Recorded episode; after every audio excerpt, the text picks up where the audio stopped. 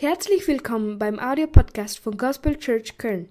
Wir wünschen in den nächsten Minuten eine spannende Begegnung mit Gott. Wenn du Fragen hast oder den Podcast finanziell unterstützen möchtest, dann schreib uns an gospelchurchköln at gmail.com. Wir wünschen dir nun viel Spaß und eine gute Unterhaltung.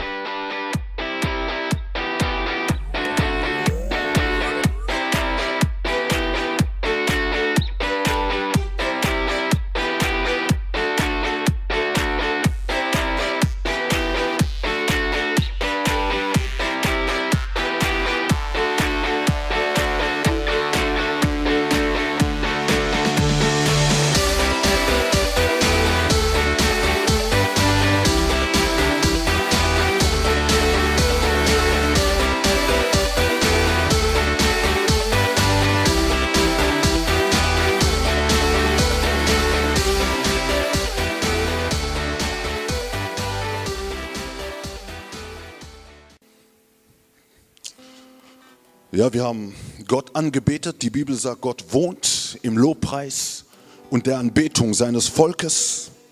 Und wir wissen, dass Gott hier unter uns ist. Er heißt Emmanuel, Gott unter uns. Wir wollen unsere Herzen öffnen, um das Wort Gottes zu hören, um das Wort Gottes zu empfangen. Halleluja. Vater, wir danken dir für deine Gegenwart, die heute an diesem Ort da ist.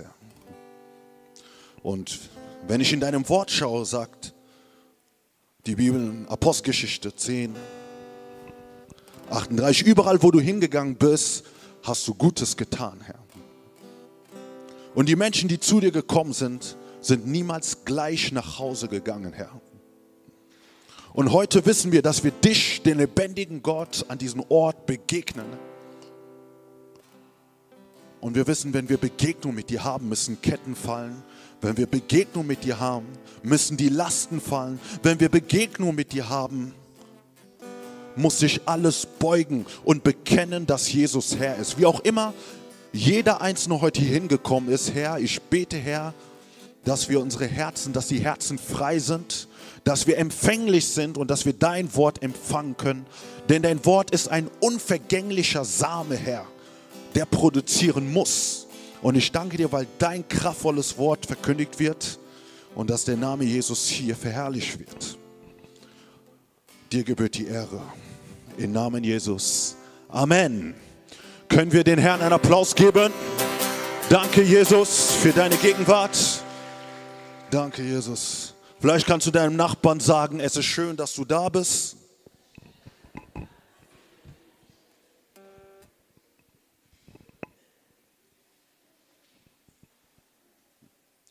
So, es ist schön, dass ihr da seid.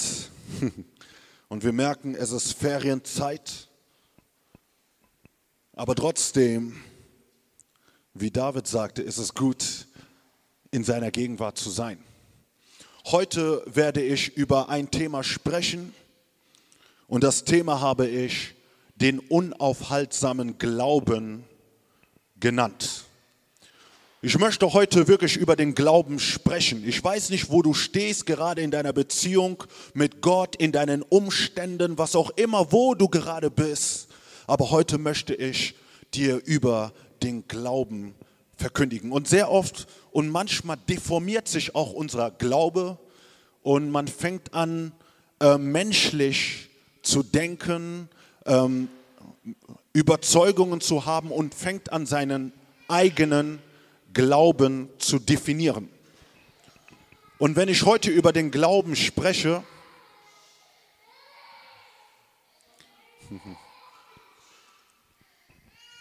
wenn ich heute über den Glauben spreche, so geht es mir darum, dass wir wirklich dahin zurückkommen. Danke, Jesus. Danke, Jesus. Danke, Jesus.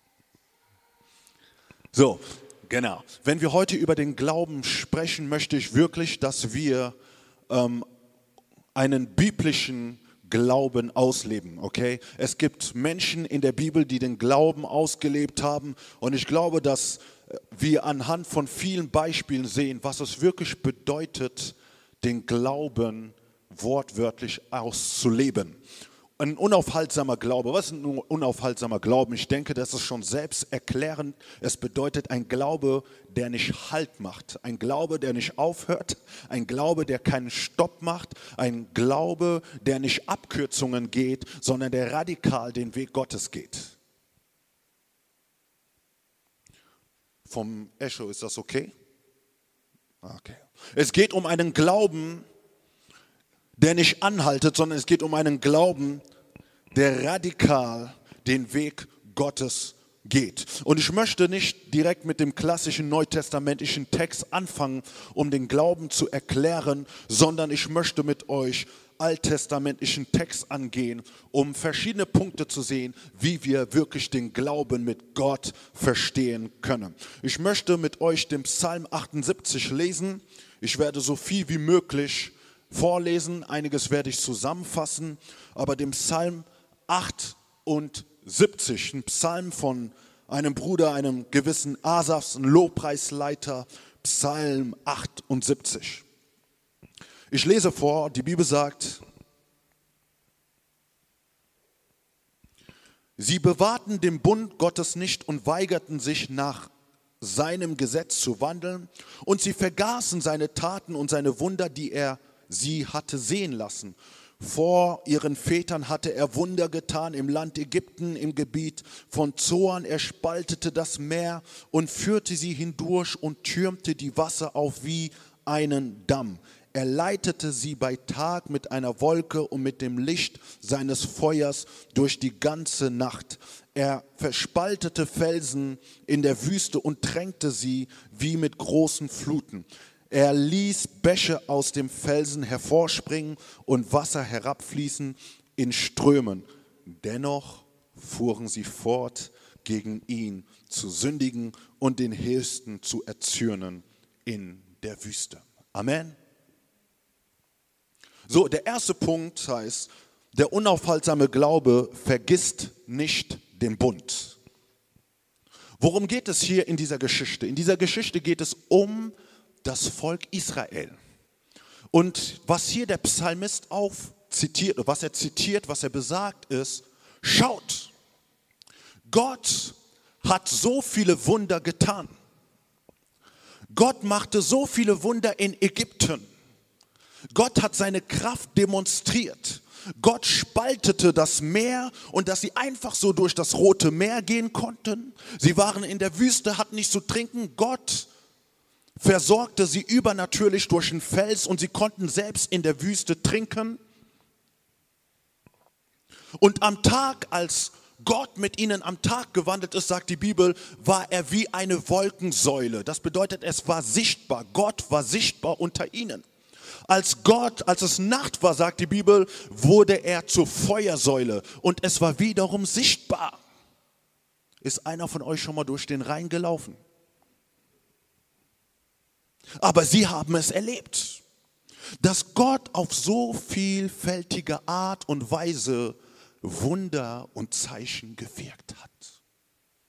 Aber es gibt hier eine Kritik in diesem Psalm. Auf der einen Seite ist es Gott, der so viele Wunder und Zeichen getan hat. Aber was hier der Psalmist sagt, was Gott sagt, sie haben meinen Bund vergessen. Und zweitens, sie wandeln oder sie wandeln in ihren eigenen Wegen. In anderen Worten, sie sündigen weiter. Es gibt etwas, was Israel nicht verstanden hat, ist, wenn Gott in Zeichen und Wunder in unserem Leben wirkt, dann ist es nie selbstverständlich. Okay? Wenn Gott in deinem Leben wirkt, ist es kein Muss, sondern es ist immer nur Gnade. Du verdienst es nicht, aber Gott wirkt, weil er barmherzig ist, weil er dich liebt, auch wenn du Dinge tust, die ihm nicht unbedingt wohlgefällig sind. Wenn Gott wirkt, dann ist das ein Privileg. Und das ist das, was die Israeliten vergessen haben. Sie haben die Zeichen und Wunder gesehen und vergessen, dass es nur ein Privileg ist, dass Gott wirkt. Wisst ihr, die Zeichen und Wunder, die Gott gemacht hat, gingen so weit, dass selbst die Heidenvölker davon hörten und hörten von einem mächtigen Gott, der in Zeichen und Wunder wirkt. Wisst ihr, in Josua Kapitel 6, wenn man von Jericho spricht, Jericho war eine riesige Stadt, also eine Stadt in dem Sinn, die auf den Höhen, auf den Bergen gewesen war. Menschlich gesehen war es unmöglich, diese Stadt einzunehmen. Aber als Josua seine Kundschafter dorthin geschickt hatten, hörte er, wie die Leute in Jericho besagten, diese Israeliten haben doch einen mächtigen Gott, von dem wir hören, der in Zeichen und Wunder in Ägypten gewirkt hatten. Die selber wussten es nicht und haben sich nicht darüber, äh, könnten sich niemals vorstellen, dass ihre Feinde die Größe Gottes erkennen. Bis die Bibel sagt, es einen Achan gegeben hatte, der unter den Israeliten gesündigt hatte und dann erlebten sie auf einmal, boom, die erste Niederlage. Gott hört auf, in Zeichen und Wunder zu wirken. In anderen Worten, damit die erkennen und verstehen, dass es nichts mit eurer Kraft zu tun hat, dass es nichts mit eurer Kapazität zu tun hat, sondern dass es nur damit zu tun hat, dass ich euer Gott bin und erlaube euch, Teil an meiner Herrlichkeit zu haben. So, das ist die Lektion, die sie verstehen sollten, aber sie haben es nicht verstanden. Und wisst ihr, wenn Gott so oft in unserem Leben wirkt, vergisst man, wenn man besonders in einer Krise ist, wenn man bestimmt in bestimmten Schmerzen, Enttäuschungen ist, wenn man in Dingen sind, wo man sich sagt, warum passiert das gerade mir, vergisst man sehr schnell all die Dinge, die Gott in den letzten Tagen, in den letzten Monaten, in den letzten Jahren getan hat. Und auch diese Dinge, die Gott in den letzten Monaten, Tagen, Wochen getan hat, war nur aus Gnade, war nur ein Privileg. Und wisst ihr, Gott beschwert sich in dem Text, dass diese Leute ihren Lebensstil nicht ändern. Wenn Gott Gebetserhörung schenkt, ist es nicht nur, hat es nicht nur damit zu tun, dass Gott dich liebt oder dass Gott gnädig ist oder barmherzig ist, wenn Gott Gebete in deinem Leben erhört, hat es auch einen anderen Aufruf in deinem Leben, dass dein Lebensstil verändert wird. Gott muss nicht unbedingt immer das Gericht direkt sagen, hm, du hast gesündigt, du hast dies und so weiter und so fort. Aber wenn Gott wirkt, ist es indirekt auch eine Sprache zu sagen, lebe nach meinem Willen. Lebe nach meinen Geboten. Lebe nach dem, was mir gefällt und nicht nach dem, was dir gefällt. Weil ganz genau in diesen Momenten der Schwäche hat man die Tendenz, sehr oft leichtfertig umzugehen mit der Sünde. Man ist sowieso schon entmutigt. Man ist sowieso schon enttäuscht. Und dann hat man leichtfertig, tut man Dinge, die man nicht manchmal tun sollte. Wenn Gott deine Gebete erhört, dann hat es auch darum zu tun, dass dein Lebensstil nach seinem Wort richtet. Aber die Bibel sagt, sie sündigten weiter. Vergesse nicht den Bund, den Gott mit dir getan hat.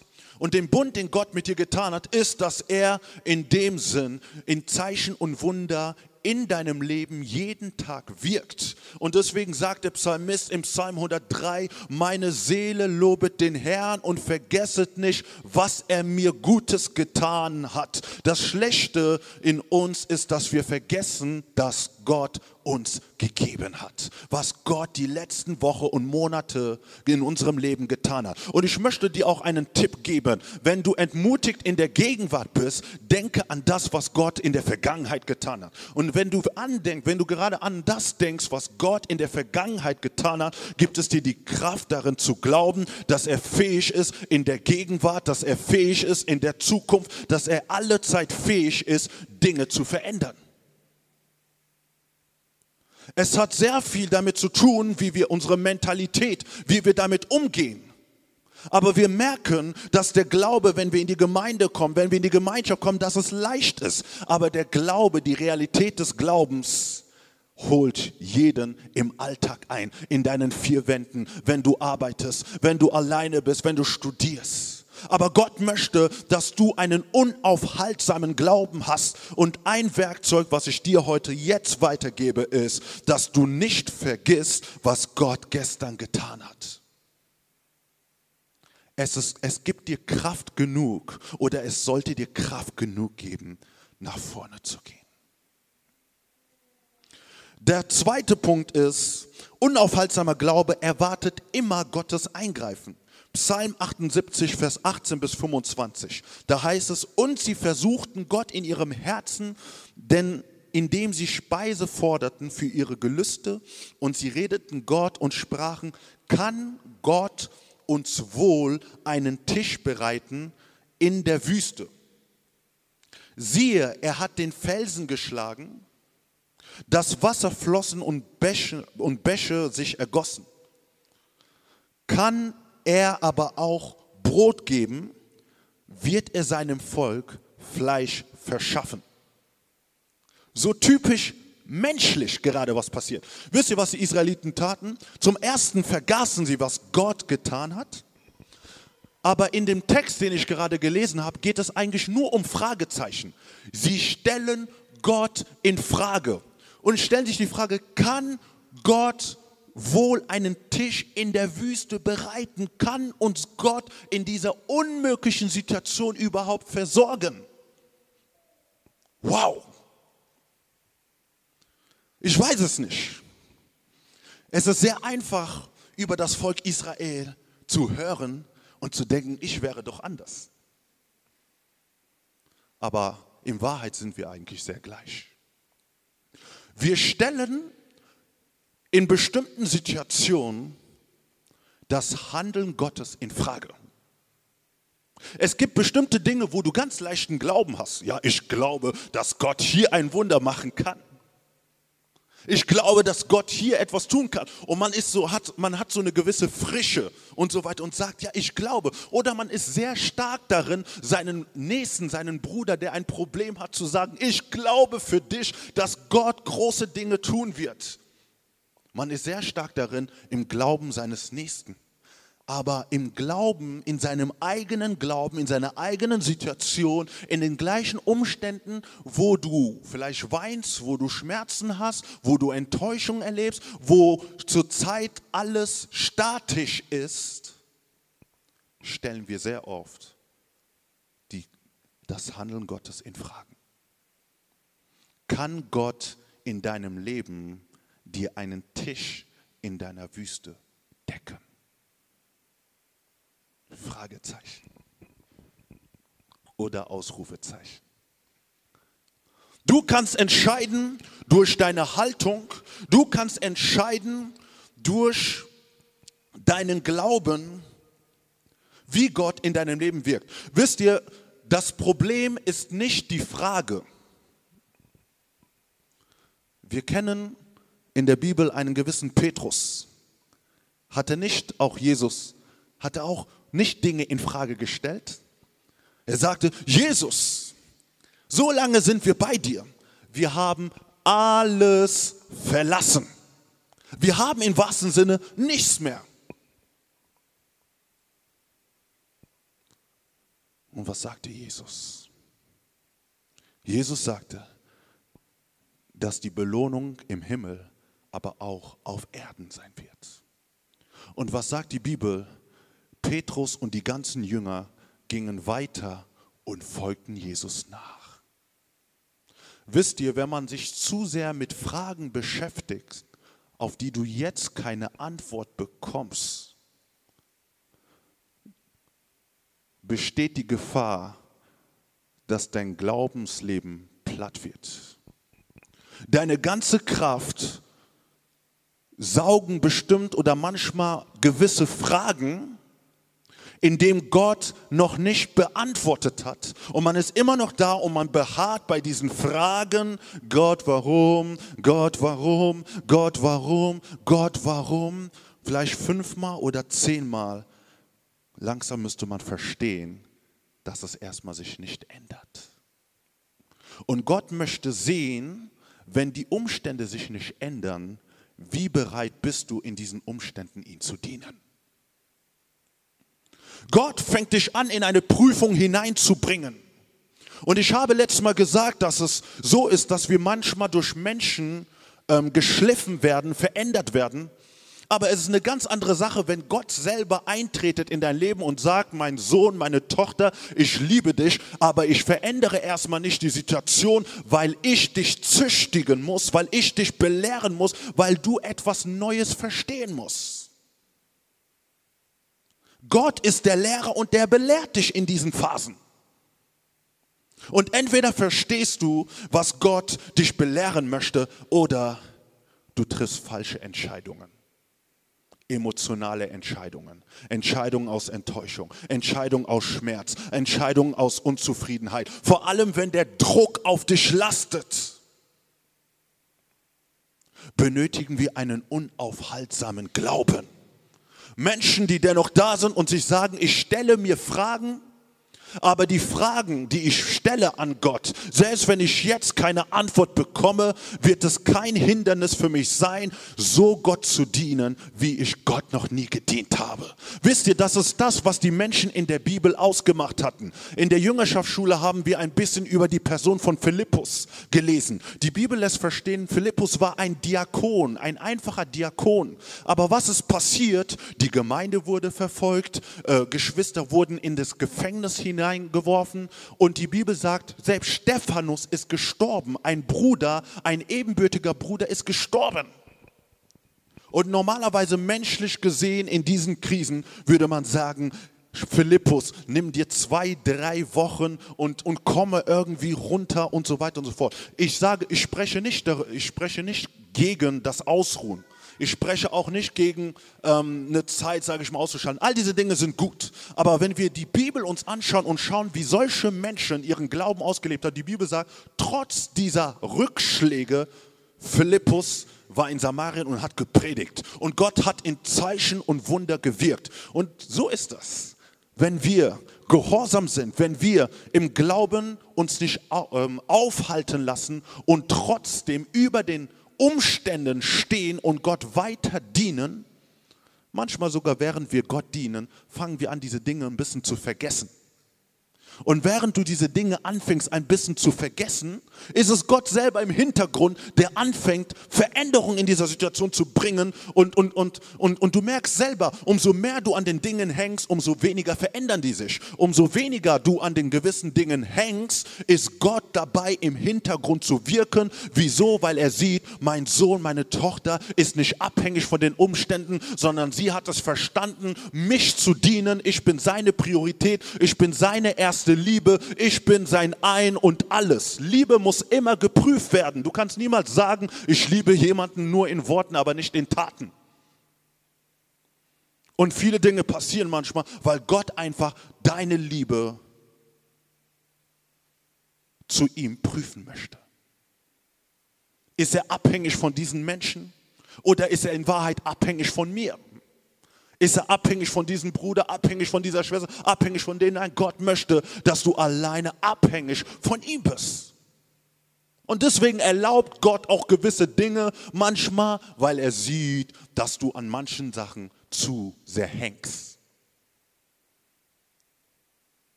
Es ist nicht einfach. Und ich fühle mit dir, weil es genauso für mich nicht einfach ist. Aber ich danke Gott für das Verständnis, was er mir gibt oder die Erkenntnis, was unaufhaltsamer Glaube bedeutet. So, wenn man den Text dann weiterliest, dann heißt es in Vers 21, darum als der Herr das hörte, da wurde er zornig, zornig und Feuer entbrannte gegen Jakob. Ja, Zorn stieg auf über Israel, weil sie nicht glaubten und nicht auf seine Rettung vertrauten. Und doch hatte er den Wolken droben geboten und die Türen des Himmels geöffnet und hatte Manna auf sie regnen lassen zum Essen und ihnen Himmelskorn gegeben. Der Mensch aß das Brot der Starken, er sandte ihnen Speise, bis sie satt waren. Amen. Amen. Sehr schön. So, wir sehen hier Gottes Zorn. In den meisten biblischen Texten, wenn es um Gottes Zorn geht, dann ist es, weil Menschen ganz besonders diese klassischen Sünden begonnen haben. Götzendienst oder Götzenanbetung oder sie haben Hurerei getrieben, haben Unzucht betrieben, haben gelogen, haben all diese Dinge getan, die man immer als klassische Sünde nennt. Aber hier in der Bibel kommt Gottes Zorn weil sie nicht, weil sie nicht glaubten. Verstehst du das? Gott wurde zornig, weil sein eigenes Volk nicht an ihn glaubt. In anderen Worten besagen sie, Gott in diesem Bereich kannst du nicht wirken. Und sehr oft, wenn man solch eine Haltung hat, dann ist es, weil man schon gewisse Bereiche aufgegeben hat. Weil man über längere Zeit die gleichen Dinge sieht, die sich nicht verändert haben. Dann sagt man, Gott, du kannst dich in diesem Bereich tun. Um, damit du es ein bisschen verstehst, stell dir vor, oder vielleicht hast du diese Erfahrung gemacht, es gibt einen Mensch, ein Freund, eine Freundin, irgendjemand und diese Person hat ein Problem. Und diese Person erzählt die ganze Zeit von ihrem Problem, von ihrem Problem, von ihrem Problem oder von ihren Umständen. Und jetzt ist, bist du da als Person und du weißt, dass du dieser Person helfen kannst. Du könntest eigentlich dieser Person helfen. Sei es ein finanzielles Problem, sei es ein emotionales Problem oder was auch immer und du kannst helfen. Aber die Person redet, redet, redet, redet, redet und lässt dich nicht oder gibt dir nicht die Möglichkeit, in diesen Problem einzugreifen. Wie würdest du dich eigentlich fühlen? Aber jetzt, wenn man das auf Gott überträgt, der Himmel und Erde geschaffen hat, der der König der Könige ist. Die Bibel sagt, er ist der Haupt aller geistlichen Gewalten. Die Bibel sagt, er hat das Sichtbare und das Unsichtbare geschaffen. Und alle Gewalten, alle Throne entstehen aus ihm selber. Und jetzt besagst du in diesem Bereich, Gott kann nicht wirken. Das Problem dabei ist, dass wir sehr stark Glauben nach unserem Verständnis definieren. Unser Glaube sagt, Gott, ich gebe dir drei Wochen. Gott, ich gebe dir ein Jahr. Gott, ich gebe dir so viele Monaten. Und wenn du nicht in dieser Zeitspanne wirkst,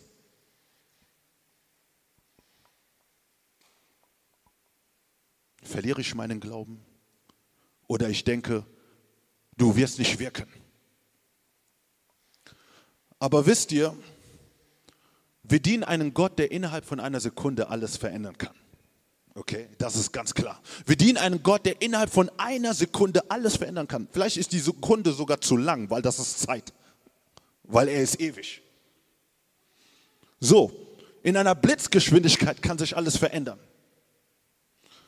Aber wisst ihr, wenn man so ein Stück weit die Glaubensheldenwege von den Menschen in der Bibel anschaut, gibt es zum Beispiel einen Abraham, der während 25 Jahre standhaftig sein musste. Verstehe, ich sage nicht, dass du unbedingt 25 Jahre warten musst. Aber es gibt Menschen in der Bibel, die über längere Zeit warten mussten, bis die Verheißung auf einmal sichtbar wird. Das ist Glaube nach biblischem Verständnis. Es gibt eine Frau, die während zwölf Jahre oder so Blutfluss hatte und sie musste irgendwie zwölf Jahre warten. Und es gibt der eine, der gelebt war, der sogar 40 Jahre gewartet hat. Krass gesehen. Es gibt aber auch Menschen, die sofort Gebetserhörung erlebt haben. Wie zum Beispiel der Sünder, der an Jesus Kreuz gewesen war. Er bekehrt sich am Kreuz und ist direkt errettet und direkt im Paradies, ohne dass er irgendwie über alle Standhaftigkeiten, Herausforderungen geprüft werden muss. Vergleiche dich niemals mit irgendeinem Menschen. Vergleiche dich auch nicht mit irgendeinem Bruder, mit einer gewissen. Bei dem war es so und genauso wird es auch bei dir sein. Nein, Gott bestimmt den Tempo und nicht du. Gott bestimmt den Tempo. Lasse Gott den Tempo in deinem geistlichen Leben bestimmen.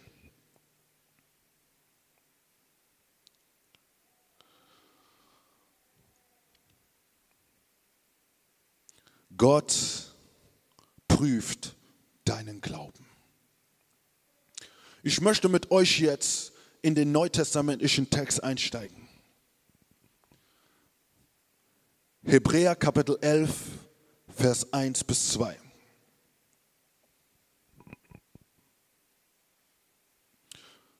Die Bibel definiert hier den Glauben und sagt, es ist aber der Glaube eine feste Zuversicht auf das, was man hofft, eine Überzeugung von Tatsachen, die man nicht sieht. Durch diesen haben die Alten ein gutes Zeugnis erhalten. Durch Glauben verstehen wir, dass die Welten durch Gottes Wort bereitet worden sind, so dass die Dinge, die man sieht, nicht aus Sichtbaren entstanden sind. Amen.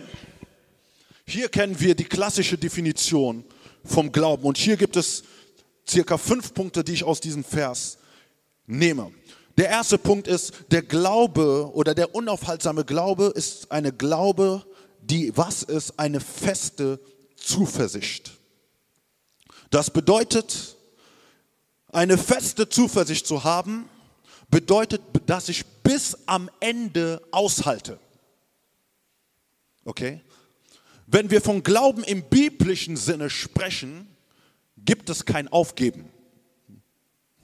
Es ist keine biblische Verständnis über Glauben. Glaube bedeutet, dass ich, fest, dass ich festhalte bis am Ende. Und jetzt kann ich Raum geben, ob das Ende ein Tag oder neun Tage oder ein Monat oder ein Jahr oder mehrere Jahre betrifft. Aber das Fakt ist, dass ich als Christ nicht aufgebe. Und da ist ganz genau dieser Bereich, wo uns der Satan immer wieder angreift und sagt uns hier, gib doch auf. Es hat doch keinen Sinn. Du bist doch viel zu lange gelaufen. Dich versteht doch sowieso keiner. Gott erhört dich sowieso jetzt gerade nicht. Tausende von Ideen, die in deinem Herzen hineinkommen. Aber er sagt, Glaube ist eine feste Zuversicht.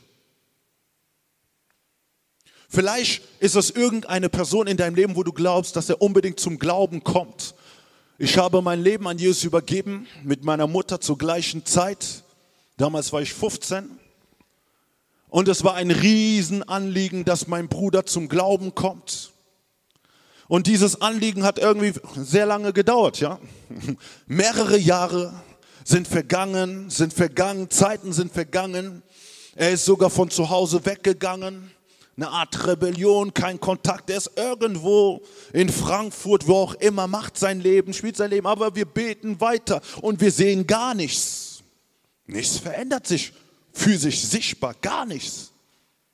Und wir beten weiter, wir beten weiter. Wisst ihr, meine Mutter, denke ich, in diesem Bereich hatte vielleicht eine größere Ausdauer als ich, weil ist mein Bruder, okay, aber, aber das ist ja das Kind von meiner Mutter und eine Mutter fühlt anders als, als ich jetzt zum Beispiel. Ich habe diese Sache so ein bisschen zur Seite getan, ein bisschen vergessen, um andere Sachen zu beten. Nichts verändert sich, aber meine Mutter ist immer wieder da und betet und betet und betet und betet und betet und betet. Ja, manchmal wird man da müde, hört man dann wieder ein bisschen auf, aber dann betet man weiter, dann hofft man sich, dann hofft man weiter, bis irgendwann mal auf einmal das Wunder geschah und er hat angerufen, ist zurückgekommen, hat gesagt, ich möchte nach Hause, ich möchte zurückkommen und er hat angefangen, hat gesagt, okay, er hat angefangen mit uns in die Gemeinde zu gehen, hat angefangen, den Weg des Glaubens zu gehen. Manchmal dauern die Sachen so lange, manchmal gehen sie auch sehr kurz. Ich habe für eine Person gebetet und diese Person musste abgeschoben werden. Sie musste das Land verlassen, die Person. Und da habe ich schnelle Gebetserhörung. Innerhalb von ein paar Tagen, wisst ihr, paar Wochen, Tagen und so weiter. Sie hat mir, die Person hat mir die, die, die Nachricht gegeben, sie muss dieses Land verlassen und, sie, und ihr Visum und alles wird auch nicht mehr verlängert. Und ich habe gesagt, okay, Gott, diese Person wird nicht gehen. Ich habe sogar auf dem Boden geschlafen. Ich habe gesagt, Gott, ich möchte sehen, dass die Person hier bleibt. Und was ich zu der Person gesagt habe, ist, hör zu. Ab jetzt, wenn wir telefonieren, wenn wir sprechen, sagst du mir nichts mehr von dem, was die Behörden und allen gesagt haben. Das Einzige, was du sagst, ist, du bleibst. Ähm, wir sprechen einfach nur die Art so, als würden wir wissen, dass du bleiben wirst. Wir, wir, ähm, wir reden über die Dinge, die hier sind, über die Dinge, die du nächste Woche, die du nächstes Jahr machen wirst. Wir werden einfach diese Sprache des Glaubens unter uns haben. Und so haben wir gesprochen. Wir haben gesprochen, ja, du wirst da sein und du wirst bleiben und so weiter und so fort. Aber man spürt, man spricht diese Worte, aber das Herz, kommt so die Realität, manchmal kommt das wieder hoch. Es ist immer so, es kommt hoch und danach ähm, für eine Zeit stehst du über, fühlst dich gut und stark und danach für eine andere Zeit auf einmal fühlst du dich wieder richtig schwach und dann merkst du, wie der Unglaube kommt und dann merke ich, okay, jetzt muss ich wieder beten, muss ich beten oder ich muss Worship machen oder ich muss, wisst ihr, in dieser Zeit habe ich, vor allem in diesen Umständen habe ich gemerkt, wenn wir alles tun, um unser Fleisch zu kreuzigen, wenn wir alles tun, um Gott wohlgefällig zu sein, schenkt dir Gott sogar manche Gaben. Da habe ich angefangen zu rappen. Wisst ihr, ich hatte nie gerappt. Ich habe nie gerappt und so weiter und so fort. Aber in diesen Umständen ähm, gab mir Gott eine Beschäftigung. gab mir Gott eine Beschäftigung und ich fing an, Texte Texte zu schreiben und so weiter und so fort. Und ich habe einfach die Dinge gerappt, die ich erlebt habe. Und ich merke, umso mehr ich diese Dinge tue, umso mehr fühle ich mich stärker. Weil, wisst ihr, in diesen Momenten entweder ist dein Fleisch nimmt Überhand und du fängst an, fleischig zu werden, menschlich zu handeln, oder du tust die Dinge, die deinen Geist stärken. Und du bleibst in Gott. Und manchmal schenkt dir Gott ein, ein neues Talent, eine Beschäftigung. Und ich habe angefangen zu rappen und dann habe ich gemerkt, dass es eigentlich gar nicht mal so schlecht ist, der Rap, den ich mache, habe ich den anderen vorgerappt. Die haben gesagt, ey Bruder, das ist ganz gut. Und dann habe ich angefangen in den Gemeinden und an verschiedenen Orten zu rappen und es wurde ein Segen für andere. Und glaubt mir, diese Person, die gehen musste, selbst die Familie von der Person hat gesagt, wisst ihr, der übertreibt es gerade. Ich glaube, jetzt geht er zu weit. Ähm, du wirst auf gar keinen Fall da bleiben. Die haben schon Koffer gepackt und alles und haben sich schon vorbereitet. Aber in der letzten Sekunde hat sie einen Anruf bekommen. Sie war schon weg von zu Hause, dass sie doch noch bleiben kann. Und als ich das gehört habe, bin ich gesprungen, habe gesagt, ja, Gott, woo! Ma, ma, ma, ma, ma, so viel Anspannung die ganze Zeit. Und er hat es gemacht. Und Gott hat gewirkt. Es ist sehr wichtig, dass du weißt, wie du mit solchen Momenten umgehst. Vielleicht wirst du so ein Stück weit ein bisschen verrückt, aber dennoch tust du Dinge, die deinen Geist fördern und nicht dein Fleisch. Und dann, und die Konsequenz ist, und ich habe dann angefangen zu rappen, zu rappen, bis wir eine CD sogar gemacht haben. Guck mal, was aus einer Krise entstanden ist. Gott ist so gut. Wisst ihr auch, die Inspiration von David? Denkt ihr, dass es in den guten Zeiten, guck mal, die Psalmen, die wir heute lesen und die uns aufbauen und wo wir sagen, wow, David, ähm, ähm, die Psalmen reden voll in mein Leben, der gute Hirte, der Herr ist mein gute Hirte und so weiter. Aber wann sind diese Psalmen entstanden, als er im finsteren Tal gewesen war? Nicht, wo alles, wo, wo, wo alles, sage ich mal, am Fließen gewesen war, sondern als er im finsteren Tal gewesen war. Und ganz besonders in diesen Momenten möchte uns Gott inspirieren. Der Glaube, hm, hier in diesem Text heißt es, ist eine Hoffnung. Sage mit mir, der Glaube ist eine Hoffnung. Es geht noch viel lauter. Der Glaube ist eine Hoffnung. Wenn die Bibel hier von Hoffnung spricht, dann ist es nicht nach dem Motto von der Welt, Hoffnung stirbt zuletzt. Okay. Wenn die Bibel hier vom Glauben spricht, spricht sie von Hoffnung. Und das griechische Wort in Hoffnung beschreibt vielmehr eine Erwartung. Das Hoffen basiert auf eine Erwartung. Was auch immer ich durchquere, ich erwarte, dass mein Gott wirkt. Und da ist ein Grund vielleicht für andere Menschen, die dich anschauen und sagen, hey, schau mal diese Person an. Sie hat immer noch eine Erwartung. Glaubt mir, wenn man so ein bisschen so die Geschichte von Noah anschaut, Gott hat zwar zu ihm gesprochen, dass eine Überschwemmung kommt oder dass es regnen lassen wird, aber er brauchte Glauben, um diese Arche zu bauen. Er konnte bestimmt auch zweifeln, um zu sagen, was ist, es fängt noch nicht an zu regnen und so weiter und so fort. Was ist, wenn, was, was die Menschen über mich denken? Was sehen die Menschen in mir und so weiter und so fort? Gott möchte, dass wir eine Erwartung haben. Drittens, der Glaube ist eine Überzeugung vom Unsichtbaren. Der Glaube ist nie etwas Sichtbares sondern der Glaube ist etwas Unsichtbares. Deswegen trainiert dich Gott nicht an das Sichtbare zu glauben, sondern Gott trainiert dich an das zu glauben, was noch nicht ist. Und ich habe es gut gefunden, es gab einen Pastor, der sagte, es ist so, als würde dir Gott einfach nur ein Bild, ein Foto zeigen von dem, was er machen möchte. Es bleibt erstmal nur bei dem Foto. Du schaust dir das Bild an aber es ist nur ein Bild. aber es ist noch nicht Realität. Und das, die einzige Erinnerung, die du hast, ist das Bild, das dir Gott gegeben hat. Und während Gott dir das Bild gegeben hat, schaut dich Gott an und sieht, wie lange kannst du weitergehen. Glaubst du immer noch daran? Und wir fangen an zu schreien, nein, ich glaube nicht mehr. Nein, ich will nicht mehr. Nein, ich kann nicht mehr. Vielleicht fällst du sogar hin auf den Boden. Und du denkst, wenn du hingefallen bist, jetzt wird Gott hin, jetzt wird Gott kommen und zu wirken. Aber Gott wird dir deine Hand geben und wird dich wieder aufstehen lassen und sagt, komm weiter. Bist du bereit weiterzugehen? Nein, ich will nicht. Also weiter, weiter, weiter.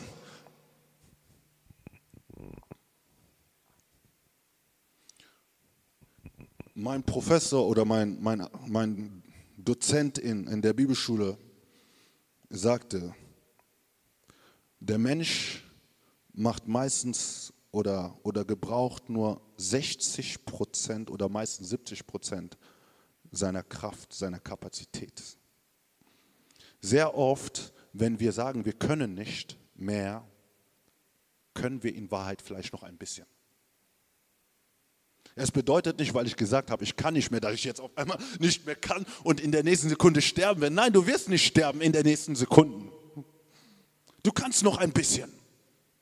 Und die Bibel ist treu in dem, was sie sagt. Sie sagt, dass diese Versuchungen oder Prüfungen nicht über deine Kraft hinausgehen kann. Das bedeutet, Gott ist kein Lügner.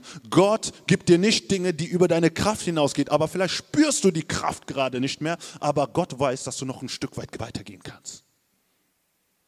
Deswegen ist Glaube etwas Unsichtbares. Es ist nicht sichtbar.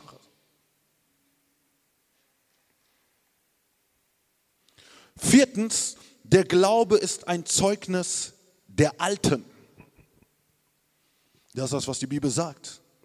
Es ist ein gutes Zeugnis von den Alten. Und von wem spricht hier die Bibel? Die Bibel spricht von all den Leuten, die in der Bibel geglaubt haben. Das heißt, es gibt gewisse Menschen, die vor dir geglaubt haben. Und das bedeutet nicht, dass du der Erste sein musst, der glauben muss. Es gab viele, die zu biblischen Zeiten glauben mussten. Ich möchte mal eine krasse Geschichte nochmal erzählen. Wisst ihr, ein Mann, der für mich ein Mann des Glaubens gewesen ist, ist ein, ein Mann, ein Mann Gottes aus Liberia. Aus Liberia, ist ein Evangelist. Hm. Und was er mir erzählte, wo ich verstanden habe, dass mein Problem vielleicht doch nicht so groß ist. Du, er erzählte mir, als er in Liberia gewesen war und es gab die, in, das ist in Westafrika, und als er dort gelebt, äh, gelebt hatte als Pastormann Gottes, ähm, gab es die Rebellen, die Soldaten, ähm, die dann von Haus zu Haus gekommen sind und Sachen geplündert haben und äh, Sachen geschädigt haben und keine Ahnung, schlechte Sachen gemacht haben, kamen in sein Haus. Und er sagte, als sie in sein Haus kamen, haben die sogar seine Frau vor seinen Augen vergewaltigt. Ich weiß ich glaube auch die Kinder, ich weiß nicht, ob die Kinder umgebracht worden sind, oder, aber jedenfalls hat er seine Familie verloren. Er selber wurde angeschossen. Das ist eine extreme Geschichte, ich weiß. Es ist eine extreme Geschichte. Und er wurde angeschossen und was er meinte, er wurde in eine Mülldeponie irgendwie so abgesetzt. Und er war da so am Zappeln. So. Und dann sagte er irgendwie, hat ihn jemand gesehen und äh, man hat ihn genommen und man hat ihn behandelt und so weiter, wurde dann später behandelt und er konnte das überleben. Aber klar, es ist ein Trauma. Und heute ist er in der Schweiz und in der Schweiz habe ich ihn predigen hören. Und er predigt darüber und er sagt, Gott hat ihm eine neue Familie gegeben, hat ihm eine neue Frau, neue Kinder gegeben. Und er hat eine neue Familie. Und er predigt Jesus mit seinem ganzen Herzen, mit seiner ganzen Passion. Und ich habe mir gedacht, was hätte ich in diesen Momenten vielleicht gemacht? Sein Glaube wurde vielleicht auf das Extremste geprüft. Und vielleicht ist es nicht die Prüfung, die du durchgehst, aber es kann sein, dass du jemanden mal verloren hast im Leben, der dir Bedeutung, der viel bedeutet. Aber wie ist deine Haltung? einen unaufhaltsamen Glauben zu haben. Und mit dem Zeugnis der Alten geht es um Leute in der Welt, die vielleicht sogar in deinem Alter sind, in deinen Umständen sind und die irgendwo das Gleiche erleben wie du. Oder manchmal sogar schlimmer. Und wisst ihr, ich habe mir auch, es gab auch so eine Zeit, wo ich mir auch ein paar Gedanken gemacht habe über ein paar Sachen in meinem Leben. Und wisst ihr, was man immer so denkt? Man sagt immer, warum ich? So, nach dem Motto, ich stehe ganz alleine hier in der Situation. Und dann bekam ich ein Zeugnis von einer anderen Person, von irgendeiner anderen Person, die mir ein Zeugnis erzählte von jemand, der irgendwo in Brüssel in Belgien ist und der ganz genau dieselbe Situation erlebt und ganz genau auch in dieser Situation Gottes Wirken gesehen hat. Da habe ich gesagt, Gott hat Ironie in, der, in, der, in den Momenten, wo du dir sagst, ey, ich bin eigentlich ganz allein und ich muss alleine sowas erleben. Warum ich? Zeig dir Gott, es gibt jemanden woanders, der vielleicht zwei, drei Stunden entfernt ist von dir, der genauso Christ ist wie du und der durch diese Feuerprüfung geht. Es ist wichtig, dass du sagst, dass du nicht sagst, warum nur ich? Ich bin alleine. Es ist wichtig, dass du Selbst, dem Selbstmitleid nicht große Kraft gibst. Ja, man kann, man kann traurig sein, aber dieses Selbstmitleid darf dich nicht einnehmen. Der letzte Punkt hier in Hebräer 11 basiert auf, Vers, äh, auf den Vers, auf den dritten Vers, wo es heißt, so dass die Dinge, die man sieht, nicht aus dem Sichtbaren entstanden sind. Der letzte Punkt ist, der Glaube ist schöpferisch. Hm. Und ich habe das sehr krass gefunden. Was bedeutet es, der Glaube ist schöpferisch? Unaufhaltsamer Glaube ist schöpferisch bedeutet, wenn du als Christ an das glaubst, was du nicht siehst. Du glaubst an das, was du nicht siehst. Und du weißt, dass das, was nicht jetzt ist, morgen geschehen wird. Fängst du an zu sein wie Gott. Denn in 1. Mose heißt es, die Erde war wüst und leer es gab nichts. Gott sprach und es wurde. Gott sprach Licht und es wurde Licht. Das bedeutet, in den Momenten, wo du nicht siehst, betest du weiter mit deinen Worten. Du sprichst weiter gute Worte aus, so als wären die. So, du fängst an, im Geist Worte auszusprechen und während du sie anfängst zu sprechen, fangen sie an, auch irgendwo Form anzunehmen und sie fangen an, eine Gestalt zu werden. Schritt für Schritt, Schritt für Schritt. Und es ist wichtig, dass wir genauso positiv reden, genauso wie Gott redet. Gott sprach und es wurde. Wir sprechen und es wird, auch wenn es jetzt noch nicht ist. Es ist wichtig, dass wir die richtige Sprache haben, denn der Glaube ist schöpferisch, denn man sieht es nicht, aber es wird. der letzte Kapitel über Glauben. Die Bibel sagt hier in Hebräer 12, Vers 1 bis 3. Da wir nun eine solche Wolke von Zeugen um uns haben, so lass uns jede Last ablegen und die Sünde, die uns so leicht umstrickt, und lass uns mit Ausdauer laufen in dem Kampf, der vor uns liegt, indem wir hinschauen auf Jesus, den Anfänger und Vollender des Glaubens, der um der vor ihm vorliegenden Freude willen das Kreuz erduldete und dabei die Schande für nichts achtete und der sich zur Rechten des Thrones Gottes gesetzt hat Achtet doch auf ihn, der solchen Widerspruch von den Sündern gegen sich erduldet hat, damit ihr nicht müde werdet und den Mut verliert. Amen. So, hier sehen wir noch ein paar Punkte, die ich ein bisschen im Schnelldurchgang sagen werde. Das erste, was die Bibel hier sagt, dass es eine Wolke von Zeugen gibt. Und das ist genauso das Gleiche, was wir davor gehört haben. Es bedeutet, es gibt Menschen, die diesen Glauben ausgelebt haben, die in dem Sinn ein Zeugnis sind. Sie waren ein Zeugnis und sie sind ein Zeugnis für uns, um uns zu ermutigen, dass es sich lohnt zu glauben. Die Bibel sagt hier weiter, jede Last soll abgelegt werden. Wisst ihr, es ist sehr wichtig, dass du lernst, in diesem unaufhaltsamen Glauben deine Last abzulegen. Höre auf, diese Last weiterzutragen. Und wisst ihr, es ist dann so, es ist einfacher gesagt als getan, sagt man ja immer. Ja? Ähm, die Lasten zu, abzulegen kann, kann dich dazu führen, dass du es manchmal viermal, fünfmal, sechsmal und zehnmal machst. Bis dein Fleisch versteht, dass Jesus dafür zuständig ist. Bis dein Geist versteht, bis du dein innerer Mensch versteht, es ist nicht mehr dein Problem, sondern es ist jetzt absolut 100% Gottes Problem und sehe jetzt zu, oh Gott, wie dieses Problem geregelt wird. Die Last muss abgelegt werden. Das, was die Bibel weiter sagt, die Sünde, die uns leicht umstrickt, muss auch abgelegt werden. Davor habe ich schon darüber gesprochen, dass man in solchen Fällen sehr versucht ist, Dinge zu tun, die man nicht tun sollte. Deswegen ist es wichtig, geistliche Disziplin auszuüben, sich nicht versuchen zu lassen. Damit wir was uns mit Ausdauer laufen in dem Kampf.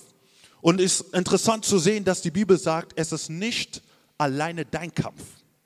Es ist unser Kampf. Und sehr oft ist es so, dass in diesen Kämpfen man sagt, es ist mein Kampf und so weiter und so fort. Und hier geht es nicht um die Ebene von Gott. Natürlich wird Gott mit impliziert, aber dass uns impliziert dein Bruder, deine Schwester in der Gemeinde, Leute, die in die gleiche Richtung schauen. Es ist nicht alleine dein Kampf, sondern es ist unser Kampf. Gemeinde an sich ist nicht das Kampf, es ist nicht der Kampf von einem Pastor, sondern es ist der Kampf von den Menschen, die an Christus glauben, die in Köln wohnen und die davon überzeugt sind, dass Gott hier in dieser Stadt Reich Gottes bauen möchte. Verstehst du, wenn du sagst, es ist dein Kampf, dann hast du eine Distanz zu der Person. Und so ist es auch manchmal in der Gemeinde. Es ist der Kampf des Pastors. Er soll zusehen, wie er diese Dinge tut. Ich habe meine eigenen Kämpfe. Obwohl es eigentlich so zu, so, so, so zu verstehen ist, soweit ich kann, trete ich in den Kampf der Gemeinde ein und gleichzeitig trete die Gemeinde in deinen Kampf hinein. Es ist ein Kampf, weil wir ein Leib sind weil wir Geschwister sind, die getauft sind zusammen in den Leib Christi. Es ist nie dein Kampf. Wenn du alleine den Kampf kämpfst, dann fängt es immer damit an, dass man sich zurückzieht. Dann fängt es immer damit an, dass man ein bisschen Abstand oder, oder, oder Abstand von gewissen Leuten hat. Aber man vergisst, dass es nicht alleine dein Kampf ist. Denn du kannst deinen Kampf nicht alleine tragen. Deswegen sagt die Bibel, dass wir einander ermutigen sollen, dass wir einander die Lasten tragen sollen, soweit es geht.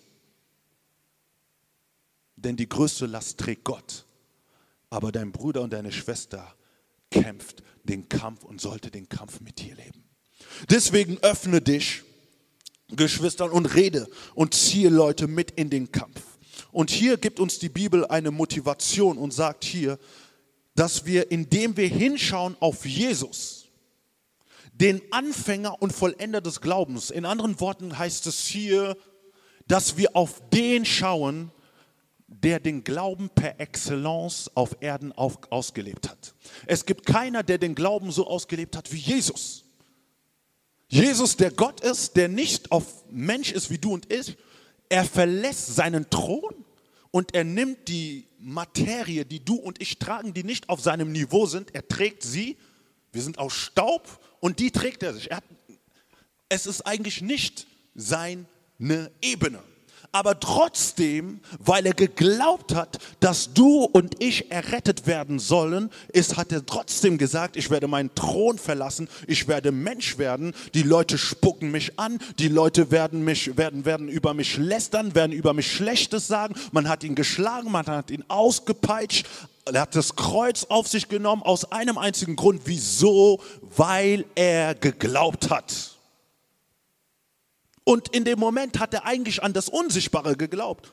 Denn das Sichtbare war so paradox von Menschen, die gar nicht an ihn glauben. Aber er hatte den Glauben, der unsichtbar war. Und deswegen nennt ihn die Bibel den Anfänger und Vollender des Glaubens. Und heute sehen wir ein bisschen die Frucht von dem Glauben. Nicht nur ein bisschen, wir sehen die große Frucht von Jesus. Und das ist der Grund, warum du und ich glauben weil es jemanden gab, der geglaubt hat. Versteht, die Frucht des Glaubens, die Belohnung des Glaubens lohnt sich immer. Weil wenn du anfängst zu glauben, trägst du mehrere Menschen. Und aus dir heraus fängst du an, eine Quelle des Segens zu werden für viele andere aber es gibt immer einen, der mehr tragen muss als alle anderen. Es muss immer mindestens einen geben, der Glauben hat.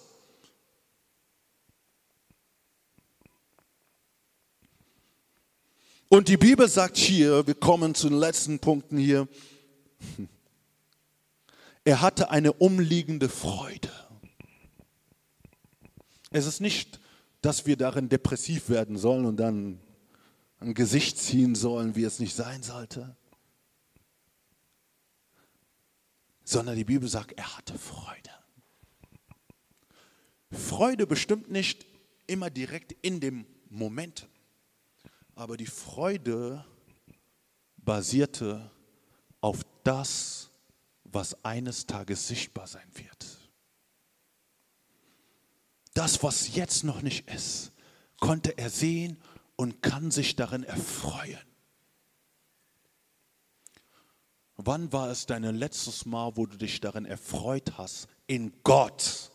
Wirklich in Gott zu erfreuen. Nicht, weil du weißt, dass, du, dass das Geld erhöht wird, nicht, weil du weißt, dass du befördert wirst, nicht, weil du weißt, dass du einen Mann hast, weil du eine Frau hast, nicht, weil du weißt, dass äh, du ein schickes neues Auto. Das sind all die Dinge, die dazugehören. Und wir sollen uns auch darin erfreuen. Aber wann war es das letzte Mal, wo du wirklich dich erfreuen konntest? Ich habe zurzeit nichts. Ich habe nicht das, was ich habe, was ich brauche, was ich möchte, was, was, was, was ich erwarte, was Gott macht machen möchte, aber ich erfreue mich, weil ich in dir sein kann, weil du mein Leben in deiner Hand haltest, weil du mich errettet hast, weil du Kind Gott, weil ich Kind Gottes bin, weil ich das ewige Leben habe und selbst wenn ich sterben werde, werde ich nicht sterben, wie die Bibel sagt, ich werde in Ewigkeit leben. Ich gehöre zu Gott. Halleluja.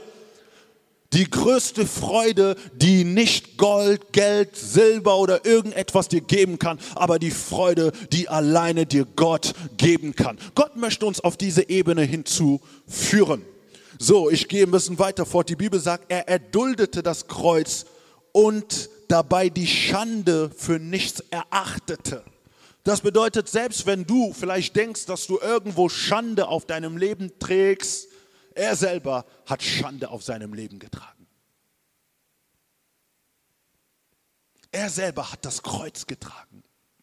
Und Schande ist etwas, wo man fühlt sich, man fühlt sich wirklich nicht gut. Und, und, und, und, und manchmal ist es so, dass der äh, Satan sehr raffiniert ist und Menschen gebraucht, um dich irgendwie darauf anzusprechen oder irgendwelche Dinge zu gebrauchen, die ganz genau wieder darin auf die Wunde tippen. Vielleicht ein Moment der Schande. Aber das ist auch Glauben. Ein weiterer Punkt ist sogar, dass er die Sünder, die gegen ihn waren, erduldeten. Leute, die nicht auf seinem Niveau waren, beschuldigten ihn und sagten, kreuzige ihn, kreuzige ihn. Die Bibel sagt, irgendein Hohenpriester war da und schlug, glaube ich, Jesus auf die Wange. Aber wer ist dieser Hohenpriester? Wer sind diese Menschen? Und realisieren nicht, wer Jesus ist. Andererseits, wenn solche Angriffe und Anfechtungen in deinem Leben kommen, hat es erstmal damit zu tun, dass du immer erkennst, wer du bist. Wenn du emotional, fleischlich handelst, bringst du dich auf ihren gleichen Niveau. Und es gibt immer Gründe, emotional zu handeln. Glaub mir, Jesus hatte tausend Gründe, Millionen Gründe, emotional zu handeln. Und, und er selber hat gesagt, wenn es möglich ist, ich könnte Legionen von Engeln rufen und die hätten euch alle Schachmacht gemacht.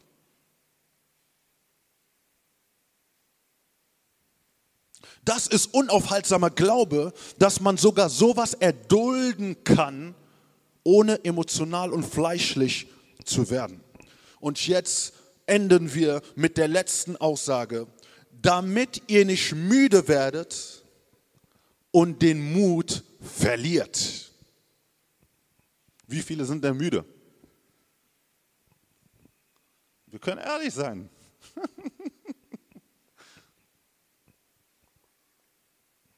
damit ihr nicht müde seid und den Mut verliert. Ich glaube nicht, dass hier die Bibel sagen will, dass wir niemals oder dass wir keinen Grund haben, nie müde zu sein. Aber ich glaube, was das Wort sagen möchte, ist, wir können müde sein, aber wir dürfen nicht müde bleiben. Wir können mal entmutigt sein, aber wir dürfen nicht in der Entmutigung bleiben.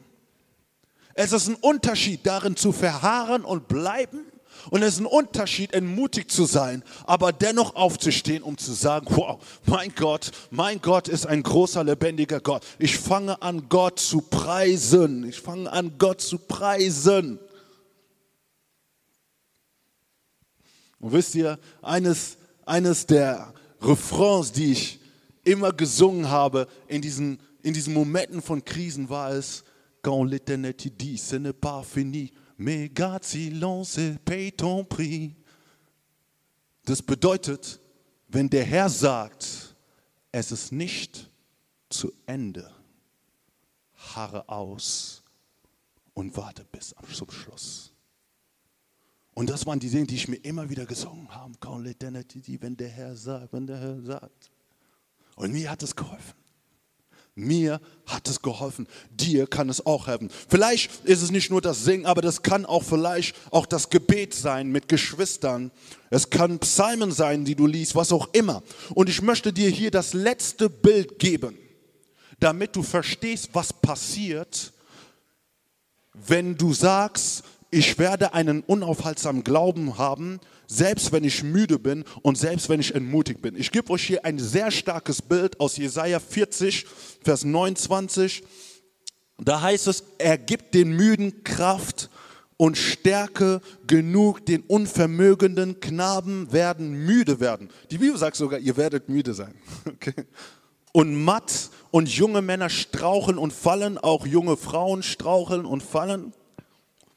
Aber die auf den Herrn harren, kriegen neue Kraft, dass sie auffahren mit Flügeln wie Adler, dass sie laufen und nicht matt werden, dass sie wandeln und nicht müde werden. Amen. Was für ein kraftvolles Bild uns Gott hier zeigt. Er sagt, du kannst müde werden. Er selber hat es prophezeit, weil er den Menschen besten kennt. Er weiß, dass sie müde werden. Er weiß, dass wir müde werden. Er weiß, dass wir entmutigt werden. Aber was er hier sagt ist, wer aber verharrt, wer aber vertraut, wer aber glaubt, ist vergleichbar wie ein Adler, der aufsteigt, der aufsteigt, der aufsteigt, der aufsteigt, der aufsteigt. Und hier ist es, geht es um eine geistliche Sprache. Wenn man verharrt, wenn man vertraut, wenn man glaubt, obwohl man entmutigt ist, fühlt man sich körperlich unbedingt, nicht unbedingt besser. Emotionaler fühlt man sich vielleicht nicht unbedingt besser. Aber geistlich gesehen fängst du an, in andere Dimensionen aufzusteigen. Dein geistliches Leben fängt nicht auf dem gleichen Niveau zu machen. Du fängst an aufzusteigen wie ein Adler geistig. Steigst du auf und du merkst es gar nicht. Du steigst auf und du merkst es gar nicht. Du steigst auf und du merkst es gar nicht. Aber du glaubst und du steigst auf und du steigst auf und du steigst auf und du steigst auf. Und dann, wenn auf einmal die Situation verändert ist, merkst du auf einmal, dass geistlich nicht nur so in deinem Herzen etwas passiert ist, aber geistlich ist was anderes passiert. Du hast auf einmal eine andere Reife. Du hast auf einmal eine andere Sprache. Du kannst auf andere, auf einmal andere mittragen. Du kannst ein Herz, ein Verständnis für diese Leute bekommen. Wieso? Weil du geistlich aufgestiegen bist. Wenn du nicht vertraust, wenn du nicht verhasst, bleibst du geistlich auf dem Niveau, wo du bist. Aber Gott erlaubt es, dass du aufsteigst, dass du nicht mehr die gleiche Person bleibst, dass du reif wirst, dass du geistlich ein Mann wirst, geistlich eine Frau bist, dass Gott dich neu ausrüstet, weil die Welt durch dich verändert werden muss. Halleluja. Können wir einen unaufhaltsamen Glauben haben, wie die Bibel sie definiert? Das ist der Glaube, wozu Gott dich und mich ruft. Amen. Wir hoffen, dass dir die Predigt weitergeholfen hat. Wenn du Fragen hast, kannst du gerne uns unter gospelchurchköln at gmail.com eine E-Mail schreiben oder auf unserer Website www.gospelchurch.köln vorbeischauen.